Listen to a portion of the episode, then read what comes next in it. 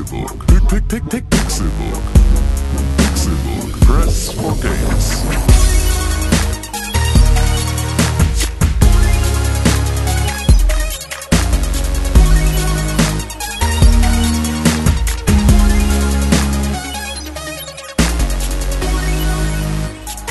Guten Tag, Tag 5. Guten Tag 5. Dieses Game of the Year großen Specials von Pixelburg. Ihr habt es geschafft. Wir haben es auch geschafft. Fast.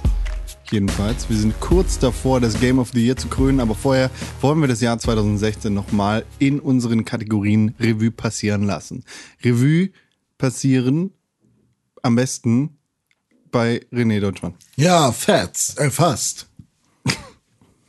fast haben wir es geschafft. Auch, auch eine, ein, ein guter Jahresrückblick, wenn man ihm jedenfalls ins Gesicht schaut, dann sieht man das Jahr 2016 beispielhaft an all den Falten und ist wie bei Bäumen ungefähr mit den Jahresringen ja, Unter den Augen. unter den Augen, ja. bei dem Könige.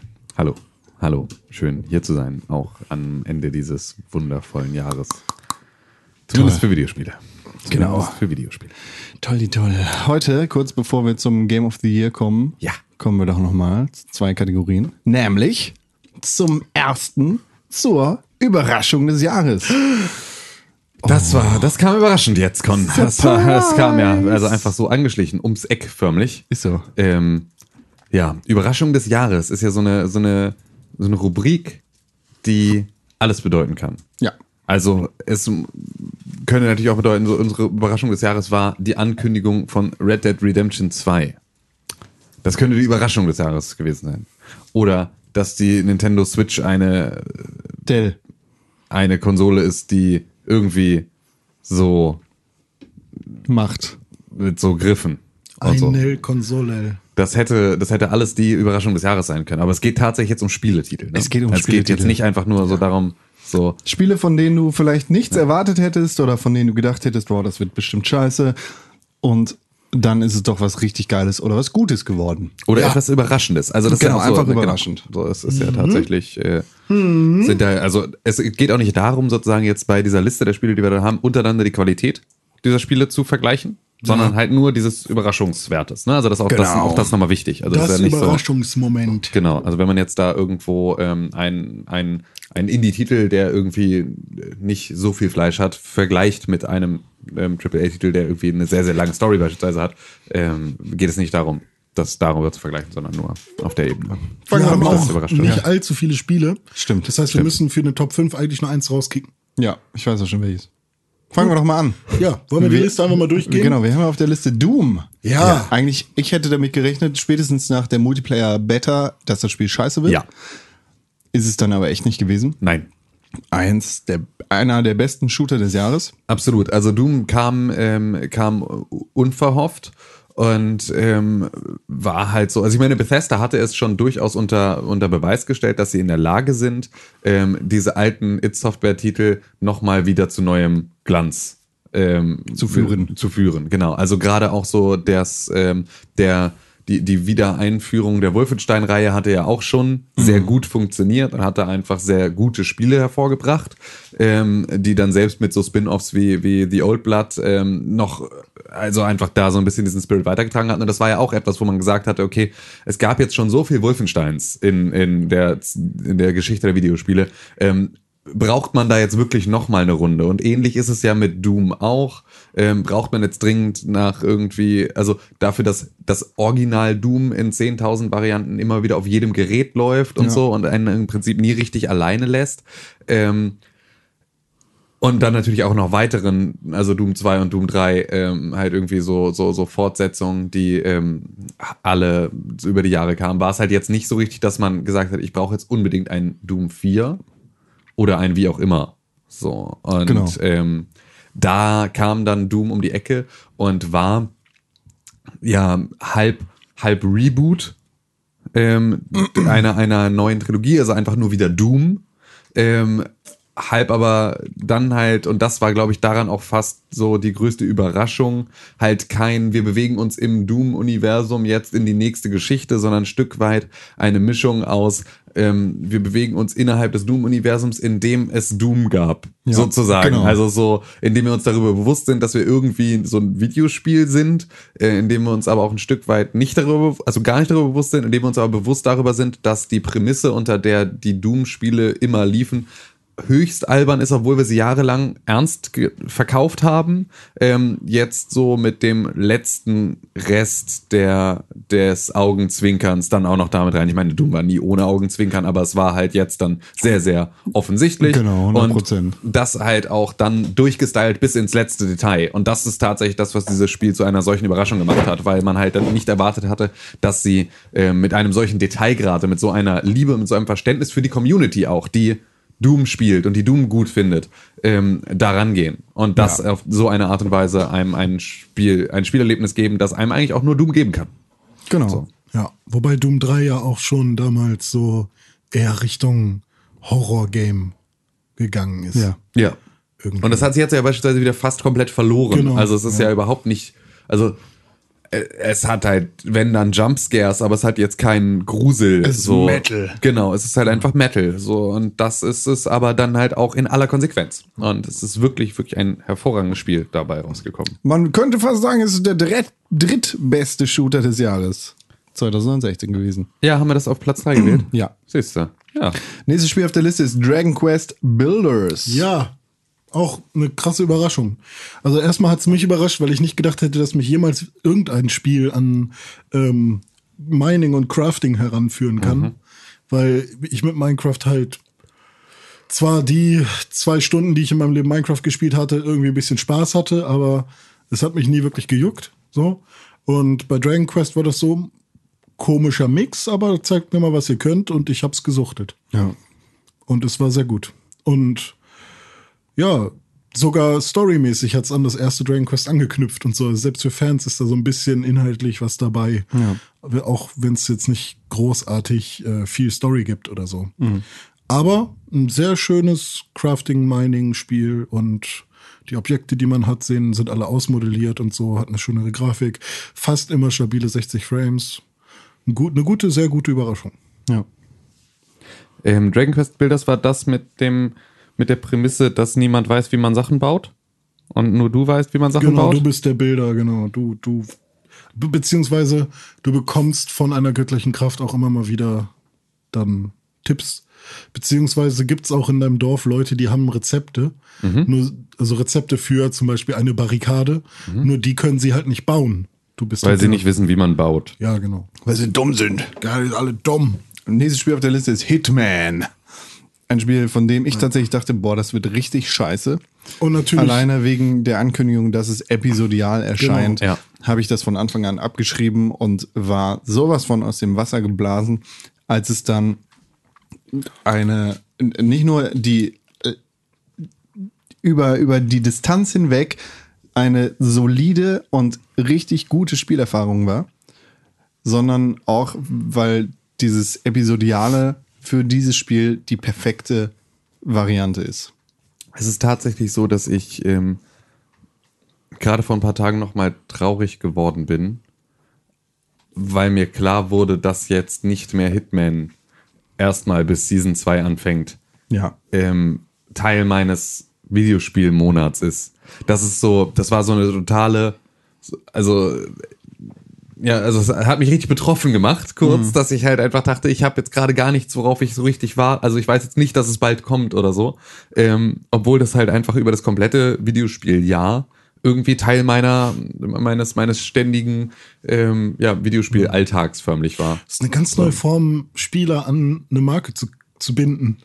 Naja, was heißt neue Form? es ist ja am Ende eigentlich auch überhaupt nicht, weil das Episode hier alle ist ja einfach durch die Telltale Adventures auch schon seit Ewigkeiten da. Aber es ist halt, äh, es äh, hat sich halt hier bei einem Spiel, und das ist eigentlich das, was mich daran auch am meisten überrascht hat, ich hatte halt nie Interesse an Hitman. Ich fand Hitman immer, das gehörte so dazu. Das war so ein bisschen, Hitman war einer der, der ikonischen, der, dieser also popkulturell ikonischen Videospielcharaktere, die Menschen außerhalb von Videospielen auch schon mal gesehen haben. So, so ein bisschen wie Lara Croft kennt irgendwie jeder. So, Hitman war halt auch so, nicht ganz so stark, aber schon so einer der Charaktere, den du irgendwie, ne, den, den Glatzkopf mit dem Barcode im Nacken, den kannten irgendwie ganz viele Leute. Aber ich bin nie wirklich mit dem Spielprinzip warm geworden, fand das nie besonders cool. So, und genauso ging es mir am Anfang mit Hitman auch. Also mit dem, mit dem jetzigen, ähm, mit dem diesjährigen Hitman, dass ich halt auch am Anfang dachte, ja, okay, es ist halt, es ist einfach nicht, nicht so mein, mein Way of Play, das so, also diese Missionen so zu machen. Ähm, habe mich relativ schwer getan mit dieser Anfangsmission. Und dann aber einfach eine solche Liebe zu diesem Spiel entwickelt, ähm, die ich wirklich so überhaupt nicht auf dem Schirm hatte. Und äh, ja, deswegen, also Hitman hat mich tatsächlich voll eiskalt erwischt und ähm, super doll überrascht. Ja. Nächstes Spiel auf der Liste Gears of War 4. Nach Gears of War 3 habe ich Gears of War für mich eigentlich komplett abgeschlossen. Die kann man sagen, ja. Es war ja auch okay vorbei. Die, also es war die, ja genau, es war, es war ein guter Abschluss für Gears of War 3 und damit auch für die zwei Spiele, die insgesamt rausgekommen sind, also Gears of War 1 und Gears of War 3, hat diese, diese Geschichte sehr gut beendet.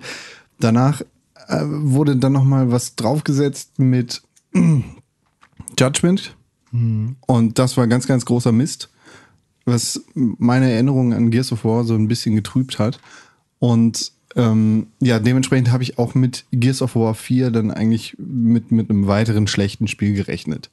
Und am Ende war es dann tatsächlich auch echt ein verdammt geiler Shooter mit einer sehr, sehr überraschend spannenden Story. Entschuldigung, die leider viel zu abrupt endet. Ohne, ohne richtige Befriedigung. Das, das ist ein kleiner Dämpfer. Aber das Spiel an sich ist ziemlich, ziemlich fett. Und damit habe ich absolut nicht gerechnet. War eine krasse Überraschung. Weiter eine Überraschung. Tschüss, Ich habe Cola getrunken. Da, fängt- da fängt mein Bauch direkt an zu blubbern. Ähm, eine weitere Überraschung. WWE 2K17. warum war das für dich eine Überraschung? WWE 2K16 war nicht gut. Absolut nicht. Und in den letzten Jahren sind die WWE 2K-Spiele nicht gut gewesen. Ähm, bevor die Reihe von 2K übernommen wurde, waren die Spiele meistens auch nicht gut. Es gibt immer mal wieder Neuerungen, die diese Serie sehr interessant machen und auffrischen. Aber spätestens seit die Reihe auf der neuen Konsole war, also Xbox One und PlayStation 4, war da überhaupt kein Zunder mehr hinter. Und da ist nichts gewesen, was das Spiel irgendwie interessant gemacht hätte oder, oder dem Gameplay gut getan hätte. Aber 2K17 ist ein Spiel, ist seit langer, langer Zeit, ich würde fast sagen, seit ich kann da jetzt nicht irgendwelche Zahlen nennen, aber äh, auf jeden Fall 13 Ja. Sp- spätestens. Ähm, ein verdammt geiles Wrestling-Spiel, das einfach nur Spaß macht. Ist cool, äh, rumzuwresteln. Klar, es ist jetzt nicht für jeden was, aber für, für Wrestling-Fans ist das einfach genau das richtige Ding. Und ich habe das Gefühl, nach E WWE 2K16 ist das einfach ein Spiel, das sehr viel mehr, sehr viel richtiger macht. Und es holt mich einfach viel besser ab als die vorherigen Spiele. Und das war definitiv eine Überraschung. Und das letzte Spiel auf der Liste ist Punch Club. Ja, das hatten wir ja hatten wir gestern schon besprochen. Ja. Äh, Punch Club kam so, kam so angeschlichen. Also war halt ein Spiel, das irgendwie ich selber nicht so richtig, auch, auch gar nicht auf dem Schirm hatte, dass es dann so schnell kam. Also ich hatte dann so ähm, die, die Closed Beta, glaube ich, ähm, in die Finger gekriegt und das war dann so halbfertig und es wirkte aber auch so, also war noch nicht so richtig klar, wann das rauskommt. Und dann kam es irgendwie gefühlt eine Woche später oder sowas und ähm, war dann halt einfach ein ja ein sehr, sehr gelungenes ähm, äh, popkulturelles äh, allerlei so ein Ja. bisschen ähm, so, so, so ein Tycoon-Spiel zusammen mit diesen mit dieser mit dieser Boxer-Thematik und dieser also irgendwie mit mitreißenden Story die auch so schön ein, ein, ein ständiger Reminder daran war, wie albern doch Filme in den 80ern waren und ähm, trotzdem aber wie cool, also wie ernst sich diese Themen genommen haben, ohne dabei wirklich ernst zu nehmen zu sein. Ähm, und das hat Punch Club einfach total schön auf die Spitze getrieben und hat diesen, hat diesen völlig, äh, verbrauchten Hauptcharakter dann da halt irgendwie in Szene gesetzt, der äh, dann versucht da durch eine Mischung aus normalen Rundenkämpfen und illegalen Straßenkämpfen zum größten Superfighter äh, seiner seiner Gewichtsklasse äh, zu werden. Hat auch tatsächlich dann so am Anfang sehr viel mehr Zeit gefressen und wenn es dann irgendwie an Story so langsam ranging, ähm, relativ schnell auch die Luft verloren. So, aber ähm, war einfach so dafür, dass ich nichts erwartet hatte und ähm, einfach nur im Prinzip von einem Screenshot angelockt wurde, der irgendwie schön aussah. Ähm, eine so positive Überraschung, weil ich halt echt Stunden mit diesem Spiel verbracht habe und ähm, echt viel Spaß daran hatte. Und äh, ja, deswegen Punch Club auf jeden Fall so komplett, wie, wie Hitman einfach so komplett an, aus dem Dunkeln geschlichen. Ein Bringer. Ja, absolut. Eins, zwei, drei, vier, fünf, sechs Spiele haben wir auf der Liste. Fünf wollen wir haben. Jeder von uns sagt jetzt am besten einmal ein Spiel, das er rauskegeln würde. René, du fängst an. Gears of War. Okay. Tim?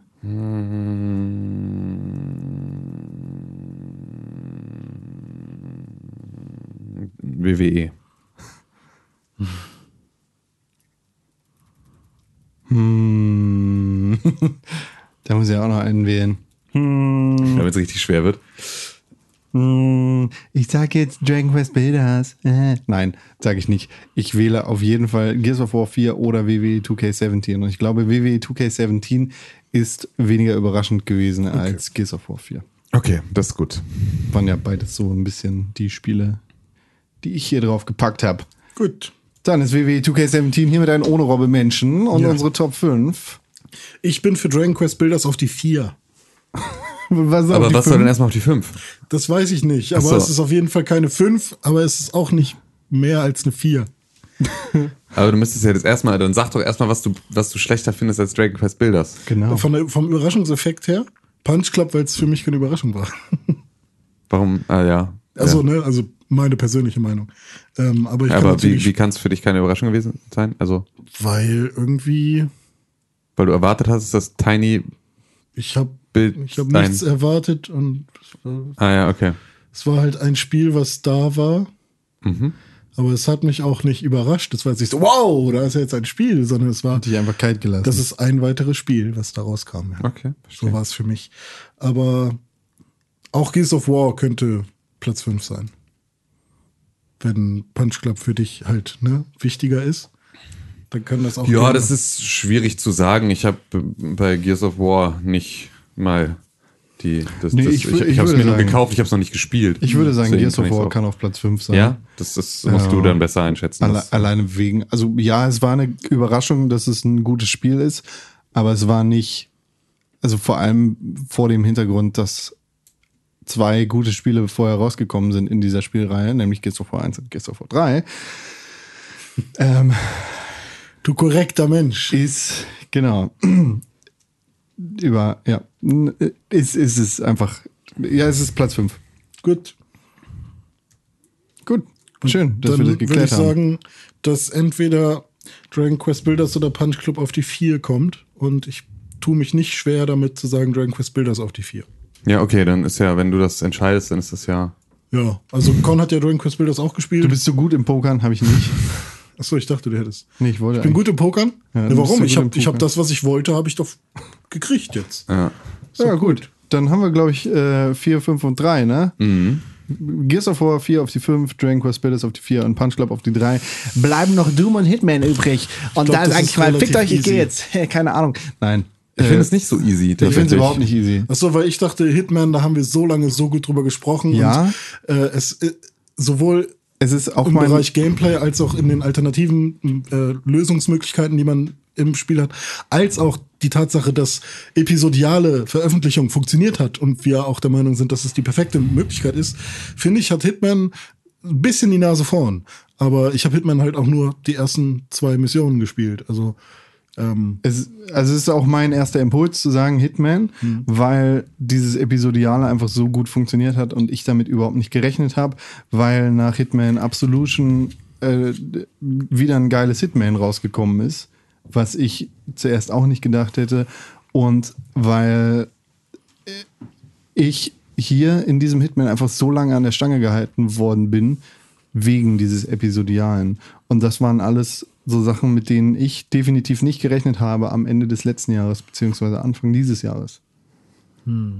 Wobei Doom halt auch die halt so eine absolute Rakete ins Gesicht war, vor allem nach dieser beschissenen Multiplayer-Beta, Ja. die kurz davor rausgekommen ist, äh, war ich halt sofort, ich war eigentlich bereit, dieses Spiel abzuschreiben. Genau, und das ist so das, was ich, ähm, wo ich nicht so richtig weiß, was mich mehr überrascht hat. Ja. Also so, weil Doom hatte ich im Prinzip schon hinter mir gelassen, als ich dann mitbekam, dass es sich lohnt, sich das anzugucken. So, und war dann halt sehr, sehr, sehr stark positiv davon überrascht. Ich finde halt, Hitman ist am Ende so ein, ähm, ja, ja, nee, es ist ja, es ist schwierig. Wir haben auch gar nicht mehr so viele Kategorien, als dass man da jetzt irgendwie äh, Ja, genau. so noch noch sagen könnte, Hitman kriegt irgendwo anders seine seine Lorbeeren mit Sicherheit ab. Ähm, ja, ich kann es nicht, ich kann es nicht gut entscheiden. Also ich, ich sage, Hitman ist auf der Eins, weil es einfach so lange Thema war, weil es so, weil es so gut funktioniert hat, weil es für die Zukunft einfach das Modell sein wird für dieses Spiel und Spiele seiner Art. ja, Und weil das Spiel einfach geil ist, von Anfang bis Ende. Es gibt, es gibt Levels, die nicht so richtig passen, aber es ist das erste Hitman-Spiel, in dem mir restlos alle Levels gefallen, auch wenn ich abstufen kann innerhalb der Levels. So. Ja. Und Doom war eine krasse Überraschung, ähm, dass, es, dass es wieder schnell ist, dass es nach der verkackten Beta so ein geiles Spiel war und dass es einfach so ein krasses Statement ist. Einfach die Faust auf den Tisch. Doom ist zurück. Ja. Fickt euch, ich bin der King. Und das mit Fug und Recht.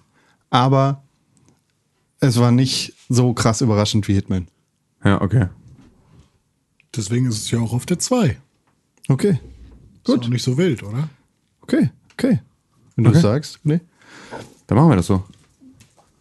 Dann haben wir unsere Top 5 Überraschungen des Jahres. Ohne Robbe Menschen E WWE 2K17. Wow.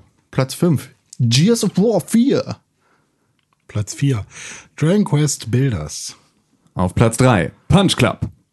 Auf Platz 2. Doom. Auf Platz 1. Hitman. Hitman. Sorry, ich habe den. Ist gar kein Problem. Blood Money für die PlayStation 2. Nee. Ja, das war super. Was eine Überraschung. Ja. Und jetzt kommen wir zu unserer nächsten Kategorie, unserer letzten Kategorie in diesem Jahr, die nicht Game of the Year 2016 heißt, nämlich Beste Welt. Beste Leben, kann man auch sagen. Also beste Welt, beste Leben ist, äh, ist mein Motto. Auf jeden Ja. Fall. Spätestens ab heute. Ja, das ist, äh, das ist ein Motto, mit dem man durchaus ins neue Jahr starten kann. Danke, danke. Ja, und da haben wir einige Kandidaten auf der Liste. Vielleicht sollten wir erstmal erklären, was wir überhaupt mit beste Welt meinen. Also es gibt ja, wir haben ja die Kategorie besprochen am Tag drei beste Optik. Also die, das, das schönste Spiel, wie wurde die Welt am, am besten realisiert oder am schönsten, am besondersten realisiert. Und beste Welt meint eigentlich die Realisierung eines Ortes. Also nicht die Umsetzung einer echten Welt, sondern vielmehr die, ja, die, die, die Schaffung eines Platzes, der sich anfühlt, als würden Menschen darin leben und als wäre es echt. Als würde sich, äh, ja, als, als, als würden dort Dinge passieren, die in einer normalen Welt so passieren. Oder in einer Videospielwelt passieren. Und da haben wir einige Kandidaten, nämlich Mafia 3. Ja.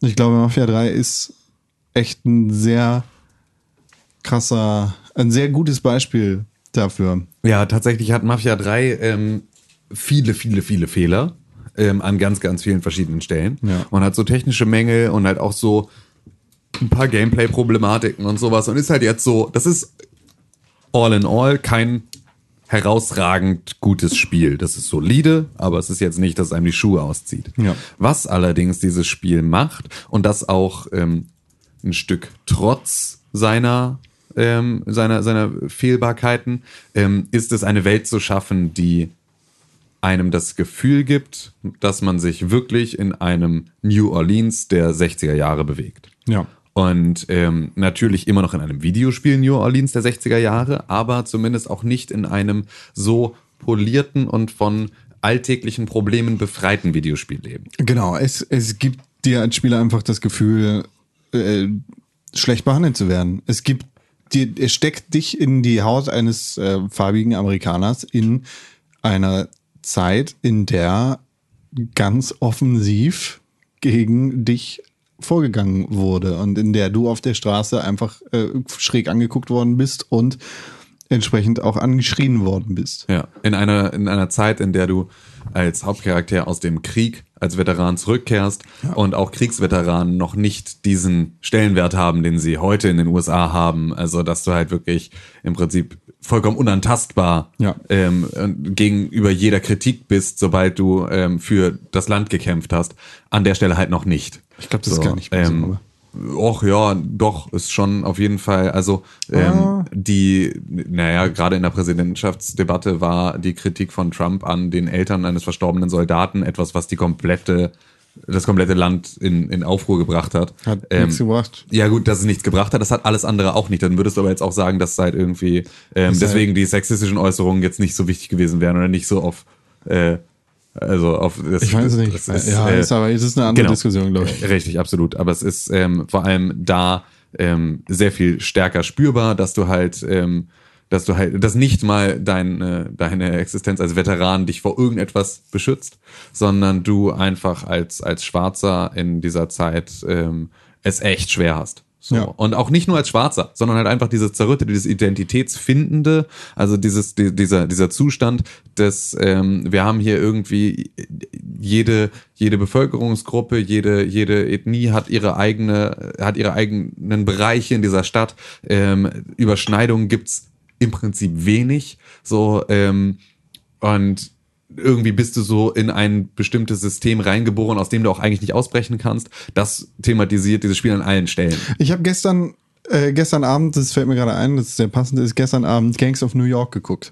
Und es ist ja auch ein Film, der zwar zu einer anderen Zeit spielt, aber der eben das sehr glaubhaft und glaubwürdig schafft, einen Ort zu schaffen, der sich echt anfühlt oder in dem sich die Probleme echt anfühlen.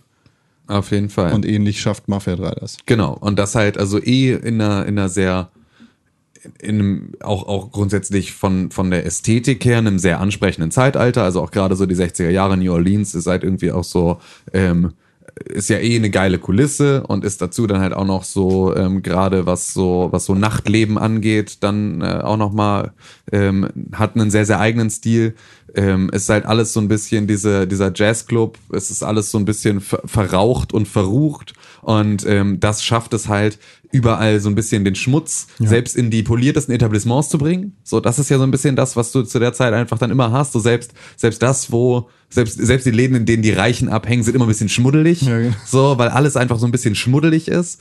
Ähm, und das halt nicht mal irgendwie negativ gemeint, sondern es ist halt einfach so, alles hat so ein bisschen, ist etwas raubeiniger. Und äh, während du, und das finde ich ist so ein bisschen das, was, was das Ganze auch da nochmal besonderer macht, ähm, diese, dieses tatsächliche, also der Rassismus, der dir entgegengebracht wird, der ist gar nicht so sehr tatsächlich Thema des Spiels Ja. sondern nur der Umwelt. Und das ist so, das ist etwas, also da, das hätte man auch viel mehr mit der Keule machen können. Und es tun sie gar nicht so sehr, sondern es ist halt viel subtiler. Es ist, ähm, es äußert sich halt über Nebensätze, weil du nicht tatsächlich, weil du schwarz bist, aktiv angegangen wirst und das zu einer großen Szene wird oder sowas, sondern ähm, das sind halt eher Seitenblicke von Leuten, Sprüche, die sie dir irgendwie drücken, ähm, so es gibt irgendwie eine Szene, da bist du dann irgendwie als Wachmann da verkleidet und gehst da irgendwie in so eine Polizeistation und dann äh, gibt's halt auch so einen Spruch von wegen, äh, ne, wie kannst du so einem denn eine Waffe in die Hand drücken? So, so, ja, der ist noch, der ist noch Trainee und so, ja, ich hoffe, äh, ne, irgendwie auch nicht mehr als das. So, also, was so in der Szene überhaupt gar nicht tiefer dann geht, aber halt einfach so, du kriegst halt diesen Alltagsrassismus, den kriegst du halt mit. Und Ja. das ist so eine Sache, wo ich, ähm, bei der ich überrascht war, wie gut auch die Storyschreiber ist, also der Versuchung entgangen sind, das mit der Keule auszuschlachten. Ja. So, das ist tatsächlich, ähm, belebt diese Spielwelt sehr, weil sie halt einen emotionalen Aspekt in etwas reingibt, was in ganz vielen anderen Spielen nicht so emotional behandelt wird. So, Mafia 3. ähm, dann haben wir als nächstes Spiel Dishonored 2. Ich glaube, das ist die, die krasseste Stärke, die dieses Spiel hat. Gar nicht das Gameplay, gar nicht die Story, sondern einfach die Welt. Das Wahlblut. Das Wahlblut, einfach genau. Walöl. Wahlölblut. Der Platz, an dem du dich in diesem Spiel befindest, der fühlt sich einfach echt an, obwohl er so fern der Realität ist. Ja. An jeder Ecke siehst du irgendwie Sachen, die du vielleicht, also die, die da in der Welt realistisch passieren. Ja.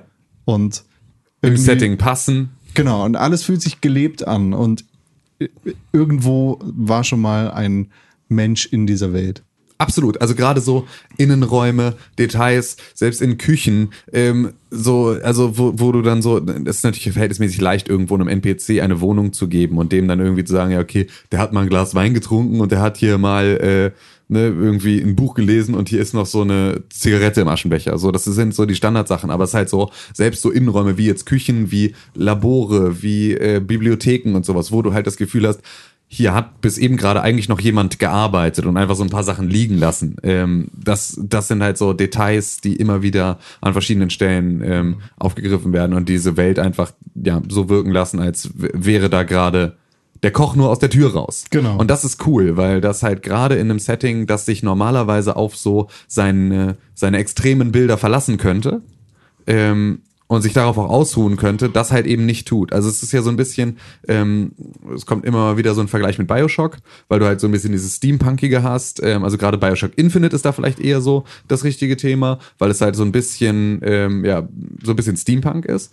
Und ähm, das aber halt, normalerweise reicht so eine Thematik. Für ganz viele Spiele reicht so eine Thematik. Dann sagst du einfach, ja, es ist hier ein Steampunk-Spiel und deswegen ist hier überall, kommt ein bisschen Dampf aus den Ecken. So, Ende der Durchsage. Aber Dishonored macht halt noch einen Schritt mehr. So, gibt halt irgendwie, nimmt dieses Setting und sagt so, deswegen sieht das hier alles so aus, wie es aussieht, aber noch zusätzlich machen wir eine Spielwelt, die in egal welchem, welches, welche Textur da drauf wäre, trotzdem eine belebte Spielwelt wäre. Ja. So, das ist, ähm, das ist dabei echt, echt cool. Und selbst diese Tie-ins von dieser ganzen, dieser ähm, ganzen Magieschiene wirken in dieser Welt nachvollziehbar. Genau, und es ist nicht, nichts ist deplatziert. Einfach, Ja. es, es ist ein, ein Ort, der Ecken und Kanten hat, Genau. der sich genau deshalb rund anfühlt. Ja.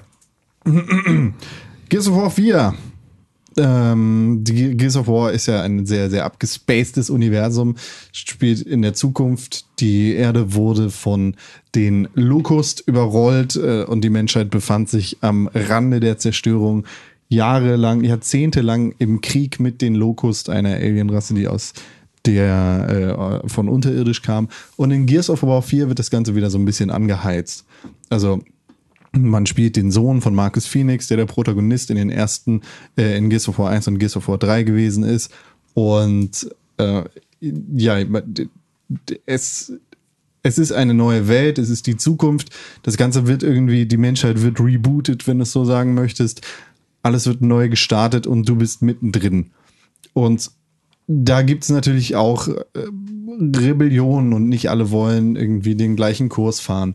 Und genau das fühlt sich tatsächlich in der Welt von Gears of War 4 ziemlich geil an. Also die, die gleich gebürsteten Regimestädte, die Rebellenstädte und dann natürlich auch die unterirdischen Setpieces, wo man gegen Locust-artige Wesen kämpfen muss, weil das natürlich die neue Bedrohung in, in dem Spiel ist das fügt sich alles sehr gut zusammen und das spinnt so die Geschichte von Gears of War sehr geil weiter und ja, macht, macht halt auch viel, viel Worldbuilding, wenn man so möchte. Und das nächste Spiel auf der Liste ist Overwatch.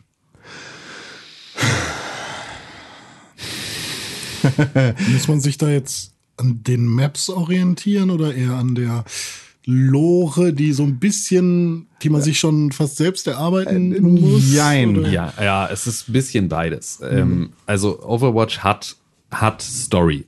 So. Und Overwatch hat ähm, Nicht im Spiel, aber Genau, nicht, äh, naja, also und ich bin mir mittlerweile nicht mal mehr sicher, ob das nicht Absicht ist.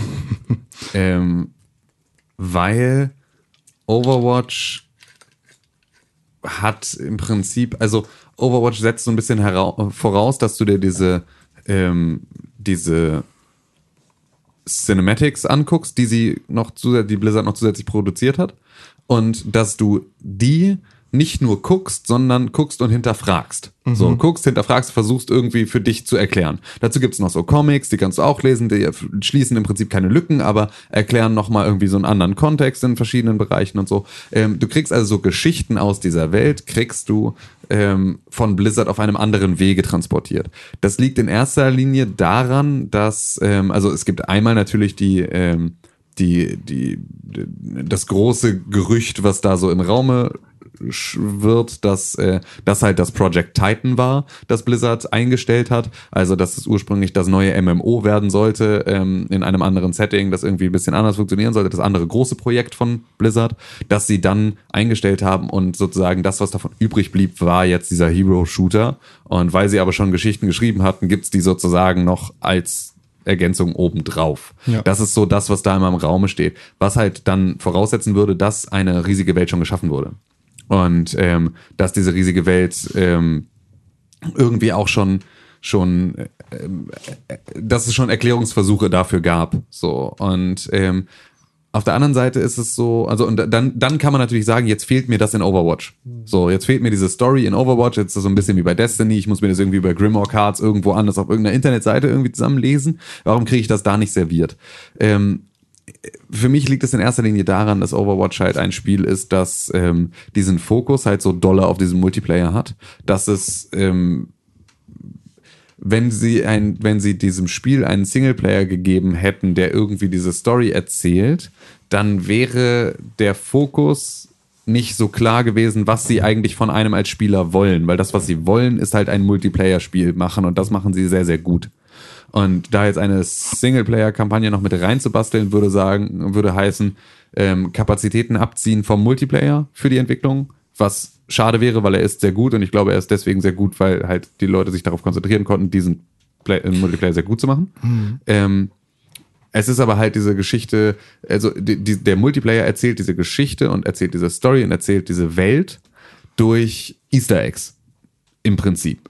So, du findest dann halt Easter Eggs zu den Cinematics in dem Spiel.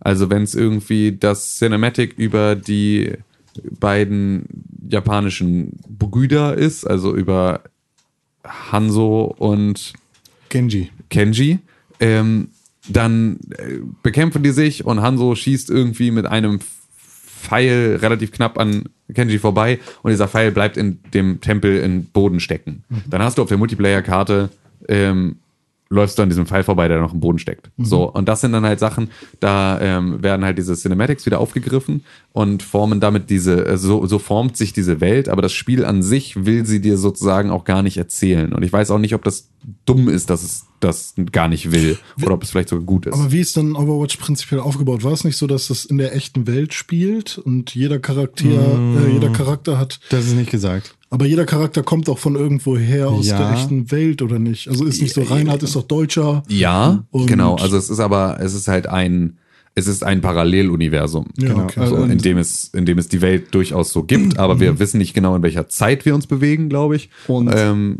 Ja, und das, es ist wie im DC-Universum, würde ich einfach mal sagen. Ja. Im DC-Universum, ne? Die DC-Welt ist größer, weil Metropolis und Gotham City noch am Start sind. Ja.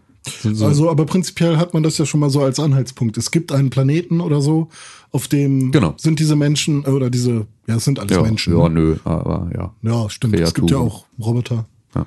Ähm, und ja, die haben halt alle Beweggründe. Und die haben halt alle Richtig. auch eine, eine Story. Und, Und die gehören auch alle zu irgendwelchen Splittergruppen oder halt irgendwie so ne, anderen Gruppierungen und haben halt irgendwie eine, eine Entstehungsgeschichte und irgendwo eine, also eine Backstory ja auch tatsächlich alle Charaktere in irgendeinem Maße, mal mehr, mal weniger. Ähm, aber das ist schon so, also es gibt halt diese Welt und diese Welt ist eigentlich ganz spannend und das, was sich dahinter verbirgt, ist alles irgendwie so da, da ist halt viel Potenzial für Geschichten erzählen. Ja. Es ist aber halt im Spiel an sich wirst du nur, wirst du halt nur mit Easter Eggs befüttert. Ja, und generell mit den Maps ist es doch sicherlich auch so, die haben sich dann nicht da hingesetzt und gesagt, okay, wir brauchen jetzt noch eine Map mit einem Tempel, weil jeder guter Shooter oder so hat einen Tempel, sondern jede Map gehört zu irgendwem oder Richtig, erzählt genau. irgendwas Richtig. durch die Architektur, durch Genau. Und wird halt auch, wird halt auch in dann wieder anderen, anderen Geschichten wieder eingebracht. So, also, ne, dass du halt irgendwie so, äh, das dann mal in einem Comic oder sowas als Schauplatz hast oder sowas oder weißt irgendwie, dass das jetzt, äh, du weißt, dass es diese Omnic-Krise gab. Das waren diese Roboter, die irgendwie die Weltherrschaft an sich reißen wollten, ähm, die sich halt irgendwann gegen die Menschen ge- gestellt haben. Und dann weißt du, dass da halt irgendwie ähm, Russland ganz groß im Spiel war und dass halt Russland diese Waffenfabrik hatte, in der diese Omnics gebaut wurden. Und dann bist du halt bei Volskaya Industries in Russland in einem in einem Fabrikgebäude, wo du dir dann halt wo du halt draußen drumherum überall Roboter stehen siehst und so, da weißt du halt, dass das halt eine dieser Waffenfabriken war von, also wo irgendwo diese Omni-Krise gestartet hat. Das musst du gar nicht so weit erklärt kriegen, sondern das ist halt genau das, was ich meine. Es, sie, sie fordern von dir halt auch manchmal, dass du ähm, dir den Kram anguckst und mal drüber nachdenkst für einen Moment. Also und es ist halt nicht alles so direkt erklärt, sondern es ist halt so, wenn du so ein bisschen drüber nachdenkst, dann merkst du plötzlich, ah ja, okay, vielleicht könnte das so und so zusammenpassen. Also wir sind uns auf jeden Fall einig, sie haben eine Welt geschaffen und man begibt sich immer wieder gerne in diese Welt. Richtig. Und ich möchte auch einfach, ich, ich verschlinge jeden Cinematic-Trailer, also ich möchte auch alles darüber wissen. So, ich möchte irgendwie diese Geschichte erzählt bekommen. Ähm, und ich möchte sie auch eigentlich ausführlicher erzählt bekommen, als ich sie aktuell erzählt bekomme. Aber ähm, ich weiß halt auch nicht, ob sie, so ein bisschen wie Hitman, hätte ich halt nicht an einem Stück gewollt. Ja. So, im Nachhinein. So, wenn mir aber einer vorher gesagt hat, ne, Hitman kommt in Einzelepisoden, habe ich gesagt, äh, voll kacke. Ja. So, deswegen weiß ich halt gar nicht, will ich die Geschichte wirklich jetzt in einer Rutsche erzählt haben und bin dann traurig, dass sie vorbei ist oder sie gefällt mir nicht oder ist es so eigentlich okay, dass ich mir viele Fragen selbst beantworte? Wie auch immer, es ist eine schöne Welt. Nächstes Spiel auf der Liste: Pokémon Sonne und Mond. Ja, besonderes äh, Spiel.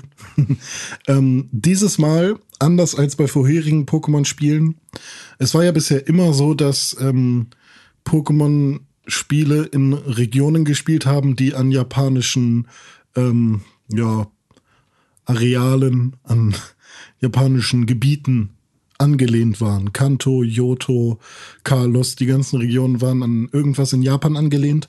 Seit X und Y ist das ein bisschen anders. Bei Pokémon X und Y war es dann so, es war so ein bisschen Frankreich irgendwie. Und äh, bei Pokémon Sonne und Mond ist es jetzt Hawaii. Und ähm, die Alola-Region, das sind, ist eine Inselgruppe aus vier Inseln, ähm, wurde unfassbar gut umgesetzt in den, Po- im, im, in den neuen Pokémon-Spielen. Und zwar hat man halt einfach Hawaii-Flair ohne Ende. Ähm, Wege sind viel sinnvoller und schöner als in frühen Pokémon-Spielen. Also alles ähm, ist rund, alles ergibt Sinn. Man kann von Insel zu Insel fliegen. Das bedeutet, man kann halt auch immer alles bereisen und jede Insel steht im Prinzip allein für sich. Ähm, und ja, also insgesamt ist das für mich die rundeste Pokémon-Welt, die ich bisher gespielt habe, neben Kanto, weil das halt die erste ist und für mich ist die halt einfach rund, auch wenn, wenn man sie, wenn ich sie Weil man im Kreis geht, ne? ja, geht immer im Kreis alles und ähm, ja, und zu dieser Welt gehört halt auch einfach noch, dass, ja, Pokémon haben jetzt ihre Alola-Form bekommen. Die, davon kann man halten, was man will. Manche sind nicht so schön, manche äh, andere halt äh, sind ganz gut gelungen, wie zum Beispiel Sandan oder Vulpix. Und da ist es halt so, dass auch die Welt dafür sorgt, dass Pokémon anders aussehen und so und den Phänotypen ändern, was halt relativ cool ist.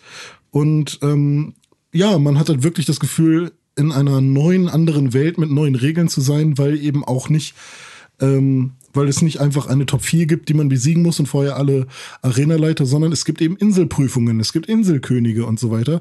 Das heißt, es wird, wurde so eine richtige Lore um diese, um diese Inseln aufgebaut. Und ähm, das hat mir halt auch beim Pokémon-Durchspielen einen Großteil des Spaßes ausgemacht. Also für mich eine der schönsten Spielwelten, die ich seit langem, vor allem auf dem 3DS, gesehen habe. Warum fällt es dir so schwer, Lore zu sagen? Ähm, weil ich immer, wenn ich Lore sage, ich an LAW denke, Lore. Und Das das wird ja ganz anders ausgesprochen. ja, Lore. Lore. Ja, ich weiß nicht, ich sage immer Lore irgendwie. Das ist ja auch wieder was anderes, ne? Eine Lore? Hm. Ja, die deutsche Lore ist was anderes. Das ist eine. Gondel, ne? Nee, Ja, genau, so eine Gondel in der Mine. Auf Schienen. Nächstes Spiel auf der Liste Wobei eine ist. Gondel auch, äh, Ich glaube, eine Gondel kann auch auf Schienen sein, sowieso. oder? ja, aber eine Gondel kann doch, heißt nicht, äh, in, ähm, heißt nicht auch die, die kleinen Boote Gondeln? Ja. Ja. Beziehungsweise sind das, glaube ich, Gondola. also Aber es wahrscheinlich ist eine Gondola, also eine, also eine La Gondola ist äh, das Die- kleine Boot, auf richtig, dem man rumschippert. In, wie heißt denn die Venedig. Stadt? Venedig. Nächstes Spiel auf der Liste ist Watch Dogs 2. Ja. Ganz ohne Gondeln. In San Francisco. Äh, Das ist das einzige Spiel auf dieser Liste, das sich tatsächlich einen echten Ort nimmt. Nicht nur als Vorbild, sondern den dann auch als echten Ort im Spiel beschreibt. Da ist Mafia 3 so ein bisschen fein raus, weil äh, es ist nicht New Orleans, sondern New Bordeaux. Sie Genau. haben sich halt kurzfristig ja dann noch dagegen entschieden, doch New Orleans äh, tatsächlich. Also in den ersten Ankündigungen war es noch New Orleans, dann haben sie einen Rückzieher gemacht, weil es ihnen irgendwie doch zu, zu heikel war. Ich glaube, da gab es auch Probleme oder so. Ich weiß ja, es ist ja auch einfach, ist ja auch egal am Du Ende des Tages. halt ein paar Freiheiten, wenn du Ja, ja, genau. detailgetreu eine Stadt Genau. nachbilden möchtest. Watch Dogs 2 stellt aber tatsächlich ein sehr, sehr realistisches Bild von San Francisco dar. Es ist natürlich auf Videospiele adaptiert, aber die ganzen Proportionen stimmen. Die Welt fühlt sich an wie Bay Area. Ja. Das ist, du merkst halt an allen Enden und Ecken, bah, das sind solche Technik-Arschlöcher. Hier ist so ein Facebook-CEO und hier äh, alle sind Hacker. Und diese Welt ist bevölkert von Leuten mit Smartphones und von Hackern und tatsächlich merkst du an allen Ecken und Enden, okay, das hier ist eine technisierte Welt. Hier sind die Leute so weit weiter, dass sie einfach sehr viele Dinge mit ihren digitalen Endgeräten machen. Klar, das machen wir jetzt in Deutschland auch, aber nicht ganz so krass wie da in der Welt von Watch Dogs 2. Und irgendwie passt das Setting einfach sehr gut zu, zum Silicon Valley und dementsprechend, äh, es fühlt sich einfach an wie zwei Zahnräder, die ineinander gehören. Und dementsprechend ergänzt sich das einfach sehr, sehr gut. Besonders krass macht, macht Watch Dogs 2 eigentlich gar nicht so viel. Es ist einfach mehr die, die Darstellung von San Francisco und der Thematik in San Es Francisco. ist halt schon, ja genau, es ist halt schon cool, dass halt irgendwie Ubisoft ihr eigenes Ubisoft Headquarter Genau. in San Francisco dann halt nachgestellt haben und dass das auch da ist, wo es ist und so. Das ist natürlich schon irgendwie eine coole Sache, die diese Welt dann auch dementsprechend äh, dementsprechend bevölkert also oder hätte dem Ganzen auch ein bisschen mehr Seele gibt. Ich hatte da, ich habe da immer ein, ein Fable für für so, ähm, wenn Videospiele oder Filme an Orten spielen, die ich kenne. Ja. So, das finde ich ist immer irgendwie ganz geil. Also gerade so ähm, Call of Duty Modern Warfare 3. Richtig, genau. Da war es in Hamburg einfach ja so albern, wie es nur sein könnte, weil das war halt bis auf den Rathausmarkt, der noch einigermaßen hinkam, ähm, war halt die, die Kohlbrandbrücke und so. Also es war ja einfach, es war eine Vollkatastrophe. Es war ja einfach wirklich eine, eine, ein Wahnsinn, wie diese Stadt irgendwie auseinandergezogen wurde. Aber ich finde das grundsätzlich witzig. Ich finde es aber auch in Filmen dann witzig, wenn du irgendwie siehst, dass sie in Berlin da irgendwo in, äh, in, in, in Friedrichshain um eine Ecke gehen und irgendwo in Mitte rauskommen, an einer ganz, wo du ganz genau weißt, okay, es ist jetzt so, es war für die Dramaturgie jetzt wichtig, dass sie gleich an diesem Ort sind. Aber das war halt jetzt einfach, das waren mindestens eine halbe Stunde Fußweg, so was irgendwie zwischen diesem, in diesem einen Schnitt verschwunden ist. Das finde ich ist halt schon immer cool, wenn man das beurteilen kann, Ja. was da gerade passiert. Und das ist irgendwie ganz nett. Und das ist ja auch so, sie hatten ja auch damals, als äh, GTA 5 rauskam, ja auch irgendwie Taxifahrer aus Los Angeles da mal durch Los Santos fahren lassen, die dann auch gesagt haben, so, nö, ja, weiß ich schon, wo es, also, ne, weiß ich ungefähr, wo, wo ich lang muss. So, was ja irgendwie ganz geil ist. Also das ist schon, ist schon cool, sich so eine echte Welt dann zum Vorbild zu nehmen und da ähm, auch gerade sich dem dem Risiko damit ja auszusetzen, dass Leute daran einen Kritikpunkt finden, den Ja. sie halt an anderen Städten nicht haben dürften. So, das ist sofort und dann finde ich, ist es immer cool und auch, auch ähm, wert es zu honorieren, wenn sich jemand das traut. Tony Hawk's Underground 2, Berlin. Sogar das Mövenpick Hotel ist drin. Siehst du. Aber nicht das Brandenburger Tor. Das nächste Spiel auf der Liste ist Final Fantasy 15. Oh ja, Final Fantasy 15, in welcher Welt bewegen wir uns? Es ist äh, ja leicht steampunkig, aber auch nicht wirklich sehr viel Magie und so. Es ist vor allem ein Königreich und genau dieses Gefühl bekommt man auch vermittelt. Es ist eine sehr weitläufige Welt mit vereinzelten Städten und Ruhepunkten und ähm, die Open World an sich äh, ist jetzt vielleicht nicht super abwechslungsreich, wenn man zu Fuß unterwegs ist. Es wiederholt sich viel und so weiter. Aber dennoch haben sich, also wurde da sehr viel, also es ist sehr viel Gutes passiert. Wenn man in einer Stadt ist, hat man wirklich das Gefühl, okay, hier haben sich wirklich Menschen versammelt, denn in wenn man in freier Wildbahn sozusagen rumläuft, ist es halt fucking gefährlich. Da sind Truppen, da sind andere Kreaturen, in der Nacht ist es noch schlimmer. Deswegen ist es schon sinnvoll, sich äh, in der Stadt zurückzuziehen und die Städte sind sehr detailreich. Es gibt sehr viele Menschen, man kann jedem Menschen zuhören, was sie miteinander reden. Man kann tausend Shops besuchen und so weiter. Es gibt äh, viele Sidequests und so, auch viele ähm, hier, wie heißt das, Fetch-Quests, die ein bisschen langweilig sind aber äh, insgesamt sehr geil. Und es gibt natürlich die schönste, meiner Meinung nach, Videospielstadt der Welt, Altissia, die Wasserstadt, ähm, in der man im Prinzip auch mit La Gondolas äh, rumfährt. Da muss das La weglassen. Mit Gondolas rumfährt. Mhm. Ähm, und äh, das ist halt auch sehr cool gelungen und sie ist halt echt groß. Und man denkt halt, fuck, diese Welt ist doch schon so riesig und die letzte Stadt, in der ich war, war auch schon relativ groß. Und dann komme ich noch mal in so eine noch fettere Stadt, die wahrscheinlich sich noch mal so anfühlt, als wäre das äh, noch mal das gleiche wie diese Open World. Ja, und ähm, du hast halt unfassbar viele verschiedene Gebiete und die Dungeons erst. Das ist nicht so, dass man in einen Dungeon geht und ähm, also hier ist eine Tür, ich gehe da rein, es kommt ein Ladescreen, ich bin im Dungeon, sondern du bist einfach in der Open World, läufst herum, gehst durch einen Felsen oder in eine Felsöffnung und plötzlich ändert sich einfach die Karte, zack, du bist im Dungeon, also ohne Ladezeit und so. Das ist schon sehr, sehr cool. Und dazu kommt, dass du halt ähm, riesige Monster hast, die in riesigen Seen rumwarten und dort ihr äh, Fressen suchen oder ähm, worauf warten die denn da? Ja, die essen halt. Kannst auch angreifen, sind aber wahrscheinlich sehr, sehr stark.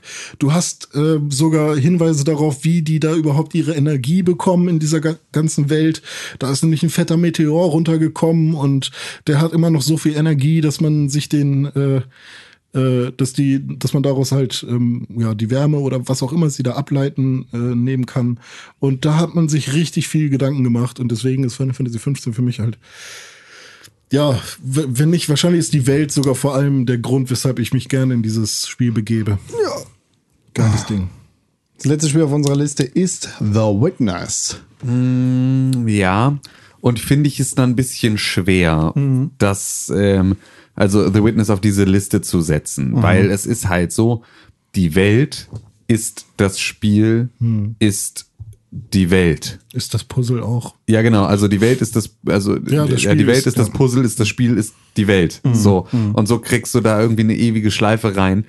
Es ist schwierig, da die beste Welt rauszutrennen, ohne es sofort das beste Spiel zu nennen. Ja. Weißt du? Also so, das finde ich ist, äh Es ist, es ist halt ähnlich wie, wie die Myst-Spiele so sehr um, um diesen Ort äh, zentriert, dass sich dass sich tatsächlich alles um den Ort dreht. Ja. Und äh, das, was du sagst, das stimmt auf jeden Fall. Das ist diese, diese Insel, dieses Spiel ist diese Insel, diese, diese Insel ja. ist das Spiel. Eine ist Rose Insel, ist eine Rose, ist ja. eine Rose, ist eine Rose. An, es, genau ja, so. Es ist halt, es ist halt der Fokus. Hm. Naja.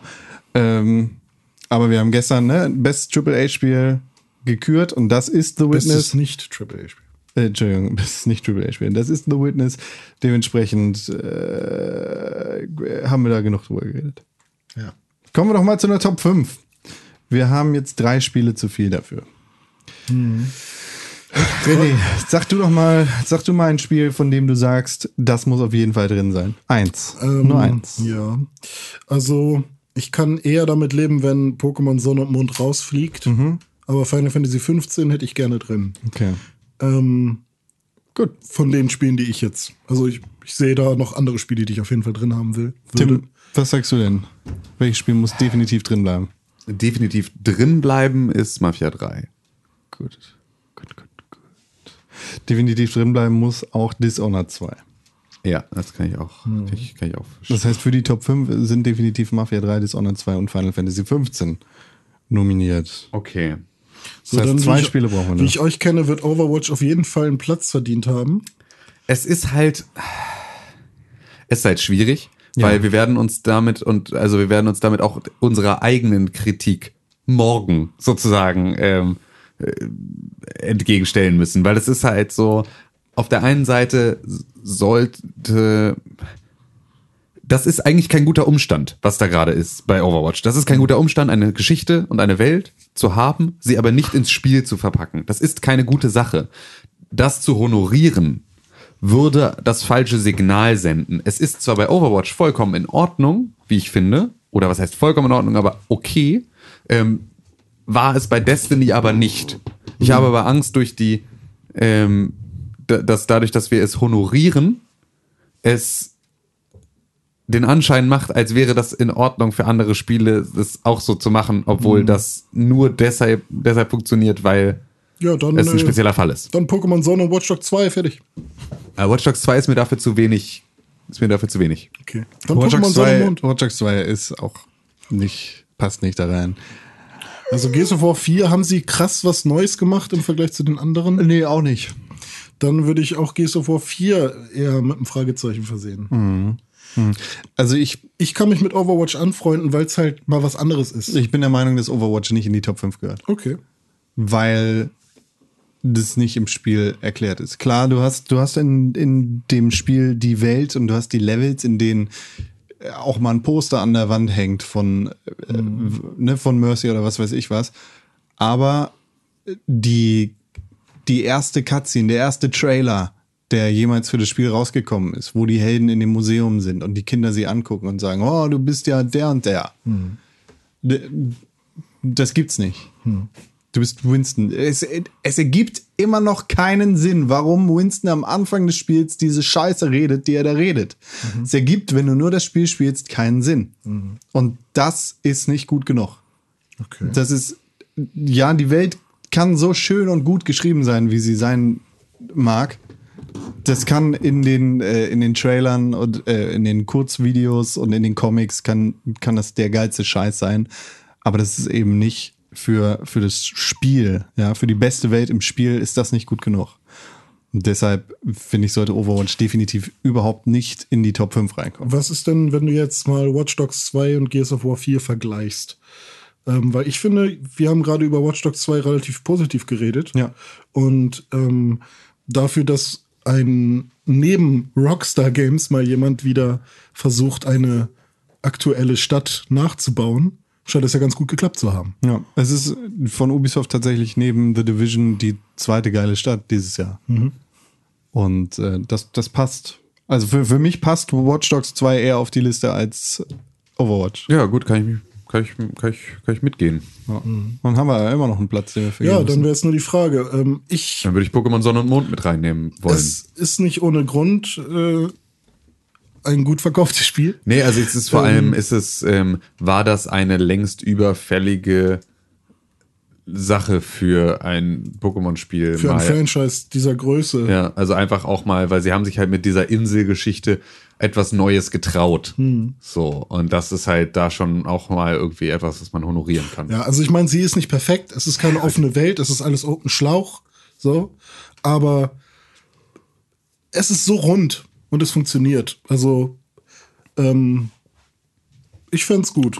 Gut, Fall. machen wir das so. Dann haben wir Mafia, Dishonored, Watch Dogs, Final Fantasy und Pokémon Sonne und Mond. Wenn du jetzt Watch Dogs und Final Fantasy 15 tauschst, dann kann ich mit der Liste sogar schon d'accord. Ähm, Ja. Ja. Ja? Ja, kann ich auch. Ja, Mafia 3 ist definitiv Nummer 1. ja.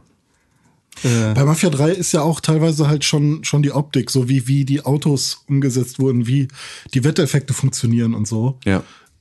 Das war schon alles sehr schön. Dishonored 2 ist halt schon. Ist halt, also, äh, ja, das ist halt auch so ein bisschen, ist das fast ein, äh, das ist so ein geschenkter Platz, weil das Jahr, in dem ein Dishonored rauskommt, wird, also in dem Jahr, in dem ein Dishonored rauskommt, wird ein Dishonored irgendwo in dieser Liste auftauchen. So, das ist halt was, worüber die sich verhältnismäßig sicher sein können. Ähm, aber es ist halt auch diesmal sehr, sehr gut. Final, Sehr, sehr gut gemacht. Final Fantasy hat fantastische Städte, aber halt auch sehr viel repetitive Elemente, Mhm. weshalb ich auf jeden Fall mit Platz 3 da sehr zufrieden bin. Ähm, Sehe ich auch nicht weiter oben. Aber ich denke, es ist originärer als ein Watch Dogs. Ja. Gut. Ja. Deswegen auch über Watch Dogs. Gut. Und dann haben wir die beste Welt. Ja. Ohne Robin Mentions, Gears of War 4, Overwatch und The Witness. Auf Platz 5 Pokémon Sonne und Mond. Auf Platz 4. Watch Dogs 2. Auf Platz 3. Final Fantasy 15. Auf Platz 2. Dishonored 2. Und auf Platz 1 Mafia, Mafia 3. Mafia! Ja, das äh, gut, Klatschi, Yay. Klatsch, yay, yay, yay. Uh, gut gemacht. Ja, das war, es war auch, es, es ist dieses Jahr ist einfach, Wir haben es halt, wir wissen halt, wie es funktioniert. ja, es ist einfach, Wir haben uns schon zu oft gestritten. ja, wir müssen einfach mehr, wir müssen mehr kämpfen. Es ist tatsächlich, äh, Ich glaube, das passiert gleich noch. ja, weiß ich noch nicht. Morgen. Morgen. Weiß ich noch nicht, weiß ich noch nicht, Ja, mal gucken. weiß ich noch nicht. Das war gut. Wie, wie gehen wir überhaupt vor bei dem Game of the Year Podcast? Dann liest So dann jeder seine Liste vor erstmal? Nee, so wie die letzten Jahre. Wie war das denn? So wie die letzten Jahre. Ich wir, weiß es nicht wir mehr. hören uns, wir hören uns an, was, was der Rest zu sagen Ja, hat. jeder zu sein Spiel zu sagen hat und dann Ah, okay. wird irgendwann eine, dann wird erstmal rausgestrichen. Genau. Und dann müssen wir immer weiter rausstreichen. Aber also ich wir interessiere mich halt haben. schon für Cons Liste und für deine Liste. Was? Ja, Also ich würde dich schon gern auch am- einmal hören. Können wir auch machen. Ja, Fände ich halt ganz cool. Weil man kann ja dann trotzdem, wenn jetzt Tim sagt, das und das und das und Con und ich gucken uns an, ja, die können wir auf jeden Fall rausstreichen, oder? Und dann sagst du ja oder nein. Ja, okay. So, also fände ich auch ganz cool. Wir werden ja, können wir auch mal. Müssen wir uns morgen mal überlegen, wie wir das machen. Tolli, tolli. Schön. Gut. Freue mich drauf. Lieben, Und dann, ist schon wieder Donnerstag. Dann ist schon wieder Donnerstag. Beste Leben. Es Ach ja, oh Gott. Es wird hier gepodcastet ohne Ende. Langsam habe ich auch gar keinen Bock mehr auf euch. Ohne Ende. Gut, mein Lieber. Danke, René Ja. Deutschmann. Tim, hast du auch so einen Baumkuchen? ja, ich habe auch, nee, ist Baumkuchen, nicht mehr. Kein Baumkuchen. René unterstrich Pixelburg. Das bin ich auf Tavita. Das da ist Con 302 auf Tavita. Sag nochmal Hallo. Aha, hallo. Und das da ist Tim Königke. Richtig. Ohne OE. alles. Ja, OE, aber sonst keine, keine Striche. Nee, keine Striche. Nö. Tim Königke geht nicht auf den Strich. Das ist wichtige, eine wichtige Meldung. Information, ja, vielen Dank. Tschüss, ja, tschüss. Bis, bis morgen. Macht's tschüss. gut. Tschüss. Pixelbook. Pick, pick, pick, pick, Pixelbook. Pixelbook. Press for games.